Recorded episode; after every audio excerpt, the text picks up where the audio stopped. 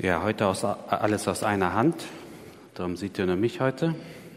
Aber ist nicht schlimm, weil sonst seht ihr mich nicht so oft vorne. Ja. Die Berufung Gottes und der Weg dorthin. Das ist natürlich ein Riesenthema, die Berufung, und das ist immer, was wir uns fragen, wohin beruft mich Gott? Wofür macht er mich? Was ist meine Aufgabe? Ist natürlich klar, dass wir das nicht in einem, in einer Zeit von 20 Minuten, 25 Minuten abklären können. Aber doch sehen wir in der Bibel ganz interessante Berufungen. Und was hat das damit zu tun? Was ist so der Punkt in den Berufungen? Und ich mit Berufung möchte ich vorwegnehmen, meine ich nicht Mission, ich weiß, ich, mein Fokus ist Mission, den ganzen Tag, das ganze Jahr. Der Bibel, äh, der Bibel, die Bibelstelle in Jesaja 6, äh, Vers 1 bis 8 ist natürlich auch Mission. Hier bin ich, sende mich. Das ist, ich bereite mich auch vor auf eine Missionsreise, wo ich diesen Text ein bisschen mehr auslegen werde. Ähm, aber das ist nicht mein Fokus heute. Ist nicht die Berufung in Mission an sich, sondern die Berufung für mein Leben? Oder wie redet Gott mit mir? Wie beruft er mich zu dem, wofür er mich gemacht hat? Also es geht nicht in erster Linie, oh, ich muss vielleicht in die Mission gehen, sondern in erster Linie geht es darum, Gott hat einen Plan für mich. Er hat mir Gaben gegeben, er hat mir eine Familie gegeben, er hat mir Ausbildung gegeben. Wie, wie komme ich in seiner Gegenwart, damit ich höre, verstehe und tue wofür ich da bin. Und ich denke gerade für Christen wie uns, die wir vielleicht schon länger im Glauben sind, wenn es uns manchmal in die Routine kommen wir. Wir sind Christen, als Christen macht man das, macht man das nicht und so lebe ich, ich gehe zum Gottesdienst. Ist das vielleicht nochmal so ein Weckruf, wie Gott reden will?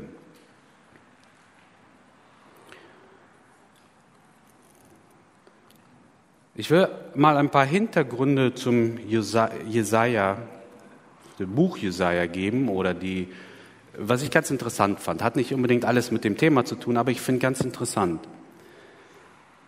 Jesaja, ungefähr 700, das habe ich jetzt nicht drauf, 740 vor Christi hat er gelebt. Er war verheiratet, hat zwei Kinder gehabt. Er wird oft als der größte Prophet im Alten Testament bezeichnet. Also Jesaja ist schon ein, eine Größe.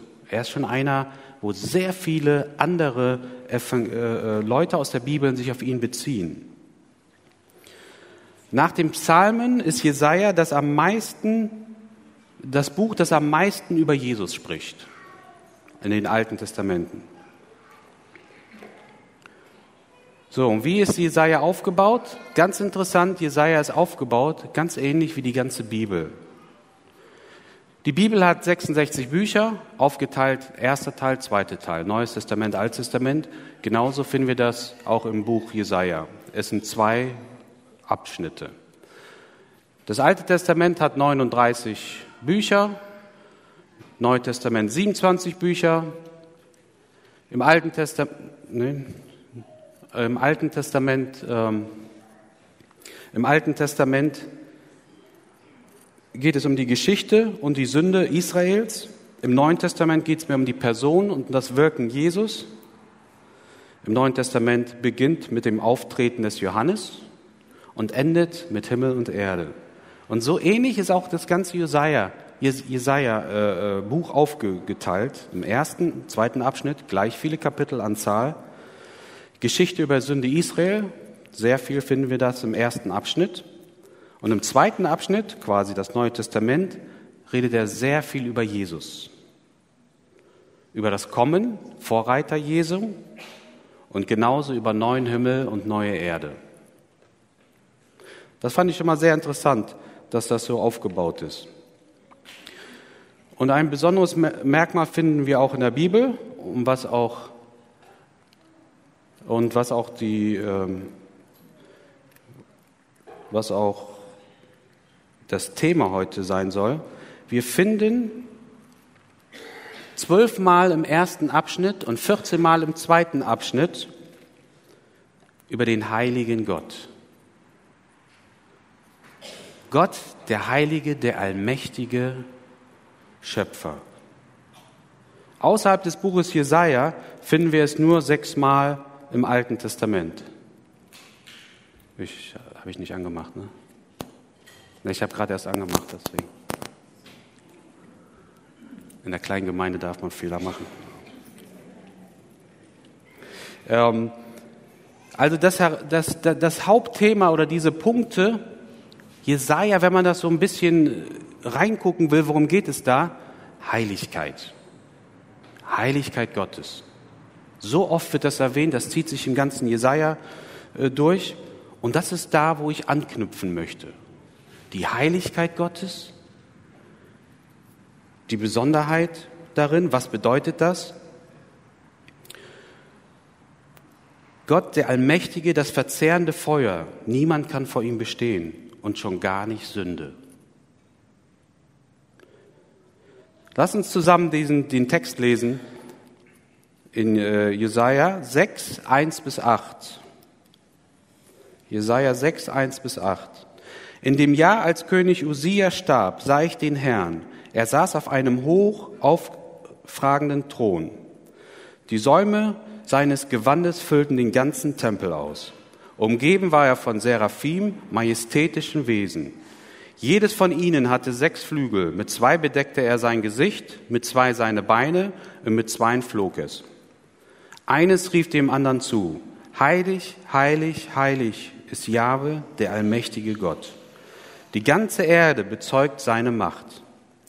Von ihren Rufen erhebten die Fundamente der Tempeltore und das ganze Haus wurde mit Rauch erfüllt. Da rief ich, wehe mir, ich bin verloren.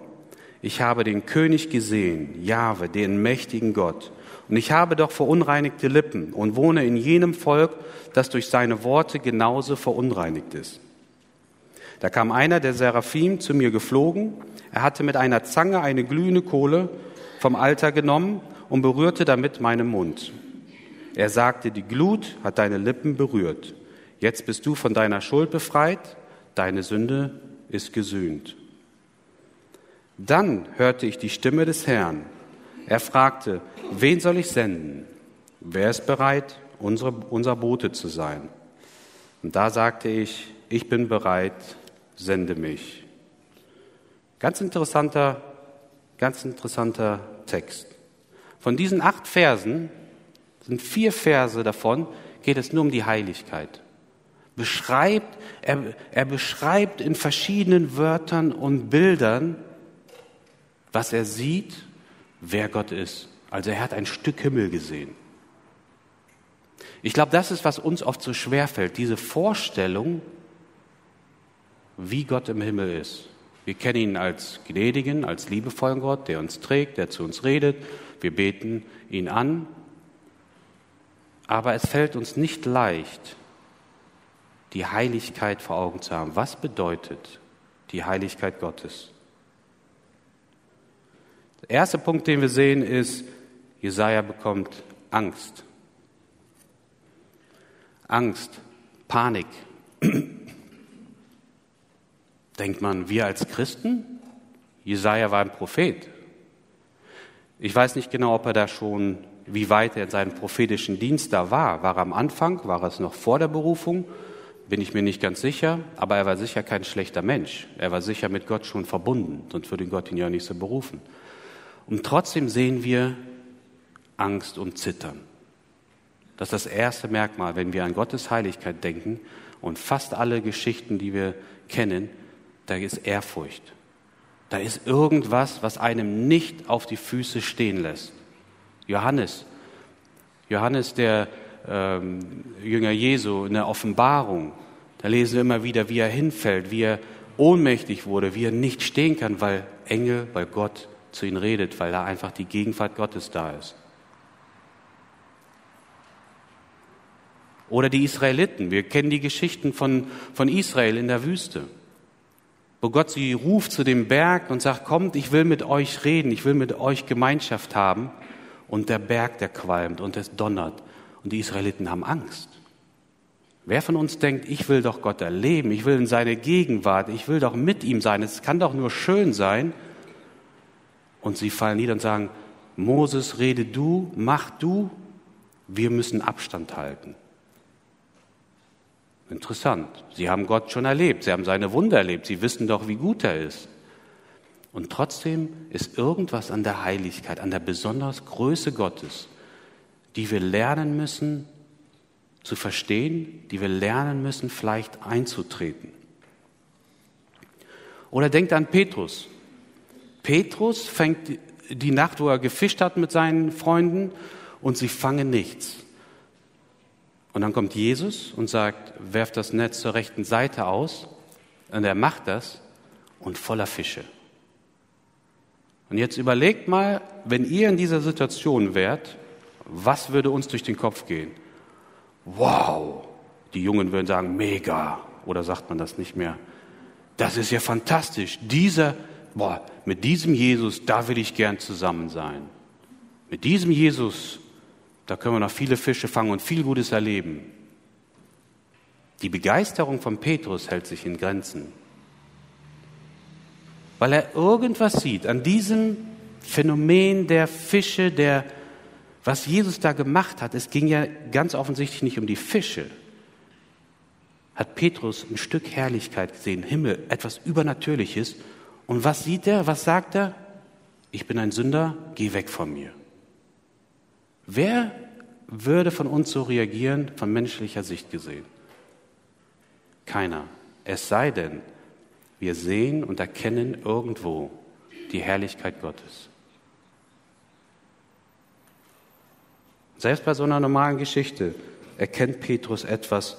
Und warum? Was hat diese Fischfang mit Sünde zu tun?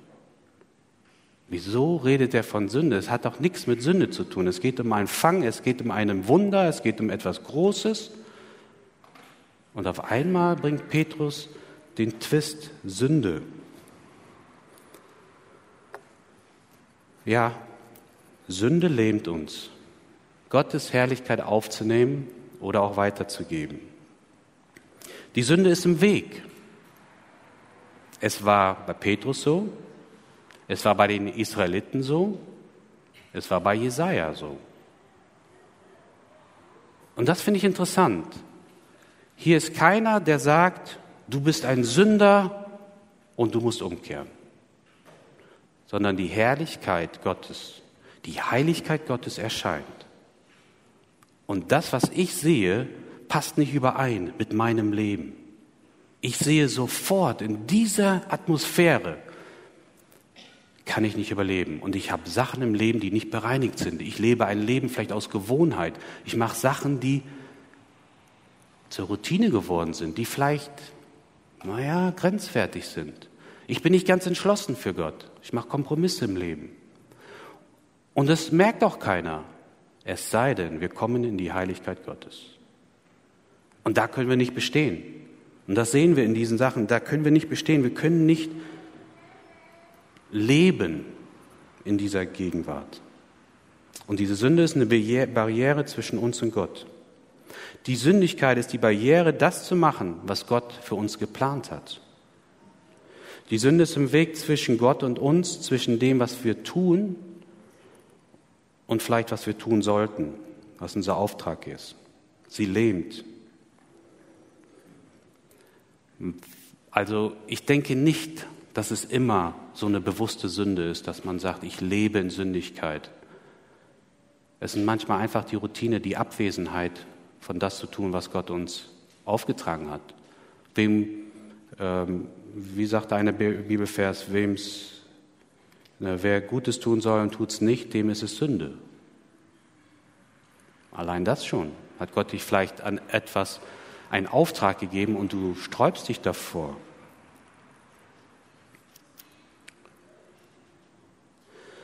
Mit dieser Sünde merken wir, wir kommen in den Fokus.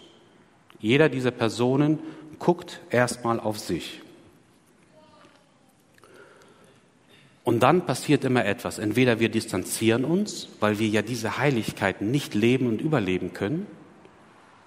Entweder distanzieren wir uns wie die Israeliten und sagen, Moses, geh du, Pastor, geh du, wer ist noch heilig? Geht ihr in der Gegenwart Gottes, betet für mich ich kann nicht in der Gegenwart. Oder Wir sagen und erkennen, ich bin Sünder. Erkennen tun wir das. In Gottes Gegenwart erkennen wir das immer. Ich bin Sünder, da muss was bereinigt werden. Da muss, das muss weg. Wenn ich sehen will, was Gott in meinem Leben hat, muss diese Sünde weg.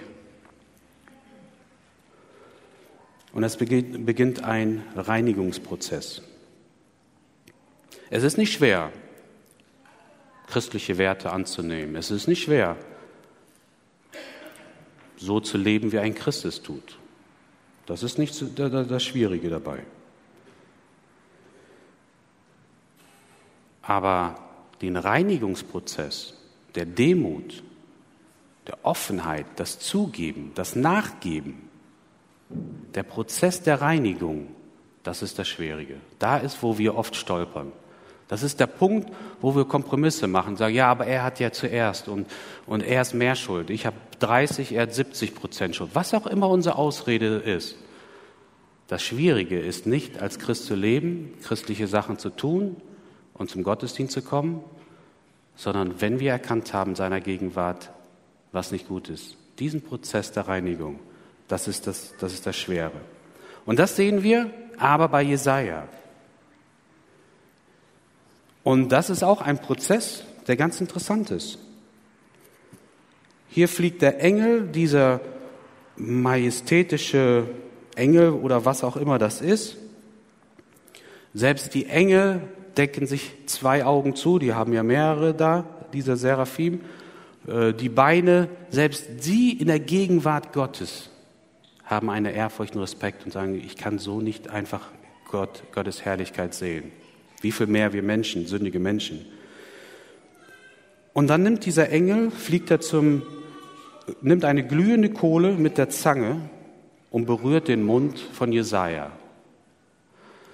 Nun, wer, wer vielleicht die Geschichte von Israel kennt, ist, wenn der hohe Priester in das Allerheiligste kam, also da, wo nur der hohe Priester rein darf, dann hatte er diese brennende Kohle bei sich gehabt, um erstmal für sich Buße zu tun, weil sonst würde er nicht überleben.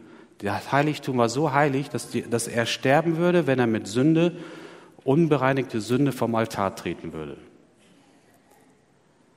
Und diese Kohle, die er da mit reingenommen hat, dann war da so ein Weihrauch oder so ein, so ein, ich weiß nicht, Parfüm oder was das ist, das verdunstet und das füllt den Raum mit äh, Smoke, mit, äh, wie nennt sich das? Nebel. Das sehen wir auch hier, wo die Engel, diese Nebel, diese, diese, ähm, ja, wie steht das hier? Ja, die, genau, Rauch. Das ganze Haus füllte sich mit Rauch. So, das war im Prinzip, was Jesaja wusste, was passiert. Mit dieser Kohle rein, wurde, hat er sich gereinigt. Mit diesem Rauch war nur die Gegenwart Gottes vertragbar, weil er nicht mit, mit Augen reingucken kann. Und symbolisch wusste Jesaja, was bedeutet. Diese Kohle nimmt er auf die Lippen, weil Jesaja gesagt hat, meine Lippen sind verunreinigt und reinigt. Die Sünde wird weggenommen.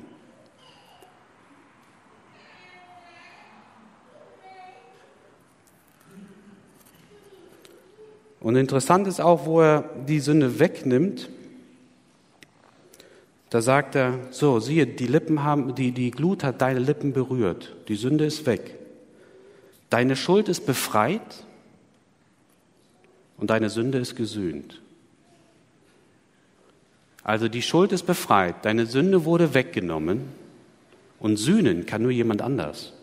Das ist wieder so ein Hinblick auf Jesus. Jesus hat für uns die Sünde gesühnt. Und er betont hier zwei Sachen. Das Wegnehmen der Sünde und jemand muss dafür sühnen. So sehen wir auch da einen Hinweis auf Jesus.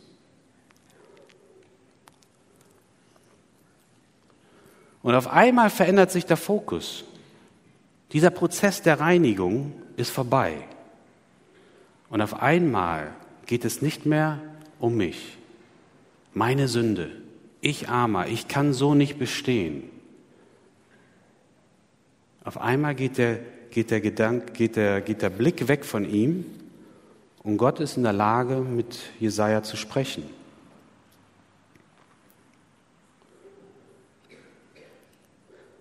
Jetzt ist Jesaja in der Lage zu hören, zuzuhören, Gott, was ist dein Plan? Gott, was ist dein Plan für mein Leben? Ja. Und hier sagt Jesus oder Gott, spricht hier und sagt zwei Sachen. Wem soll ich senden und wer will gehen? Das sind zwei Parteien. Einmal, wenn ich als Firmenchef jemand ins Ausland schicke zu, mein, zu unseren Kunden, dann bin ich der Sende. Ich muss dafür zusehen, dass der die Qualifikation hat, dass er Nahrung hat, den Flug hat, die Unterkunft hat. Das ist der Sendende. Aber der Mitarbeiter muss auch bereit sein zu sagen, okay, ich kann mir das einteilen. Ich gehe, ich nehme diesen Auftrag an. Gott kann nicht senden, ohne dass wir sagen, ich will gehen. Gott kann nicht das in unser Leben verbringen, das, wofür wir gemacht sind, wie wir unser Umfeld erreichen, wo wir Licht und Zeugnis sein können, wenn wir nicht sagen, ja, ich will das. Ich bin dazu bereit.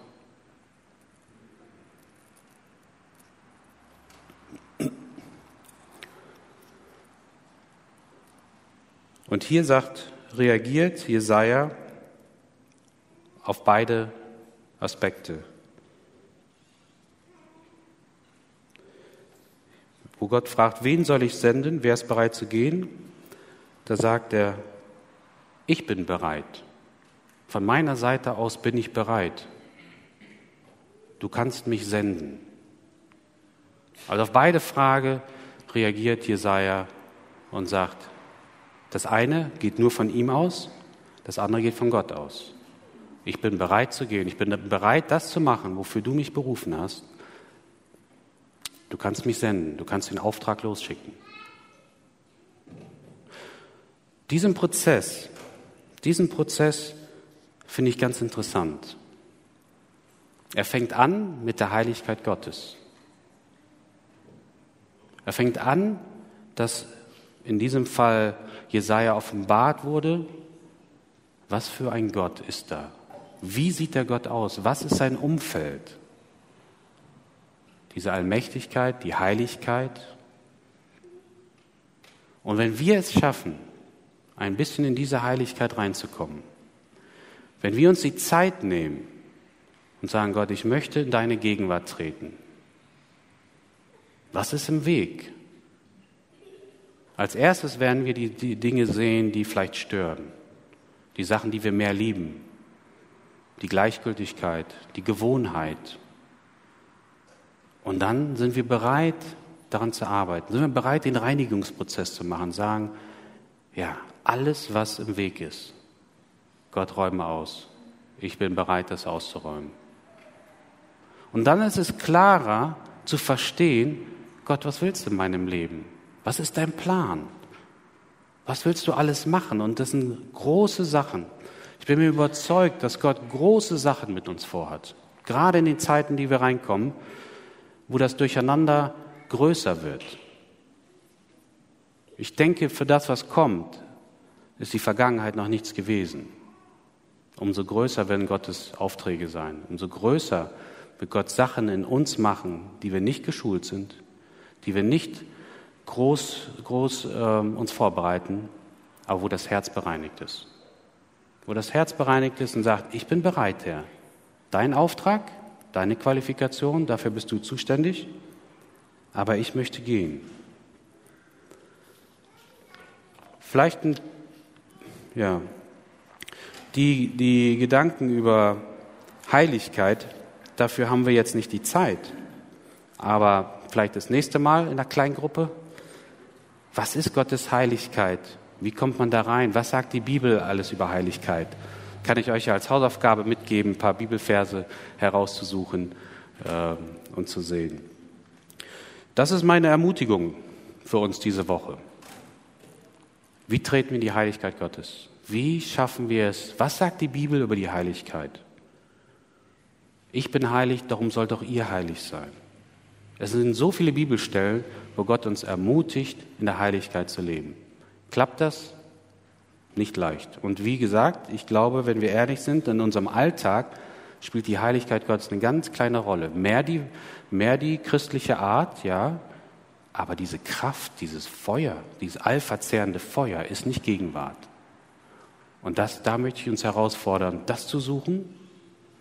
Denn das erste ist Sündenüberführung oder Abweichung vom Ziel. Das Bereinigen. Und ich glaube, dann werden wir große Sachen sehen, wenn wir dann bereit sind, äh, zu sehen, was Gott in unser Leben macht, in unsere Familien macht und in der Welt macht.